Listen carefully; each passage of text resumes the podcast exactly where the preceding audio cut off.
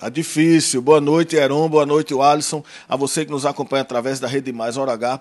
Uma professora da Universidade Federal da Paraíba foi vítima de sequestro relâmpago. Ela caminhava no estacionamento do campus João Pessoa, que fica no bairro Castelo Branco, quando foi abordada por suspeitos. Essa professora foi obrigada até a dirigir até uma agência bancária. Lá teve que fazer um saque em dinheiro da sua conta para os suspeitos, que ainda a obrigaram a dirigir para eles até que ela fosse liberada.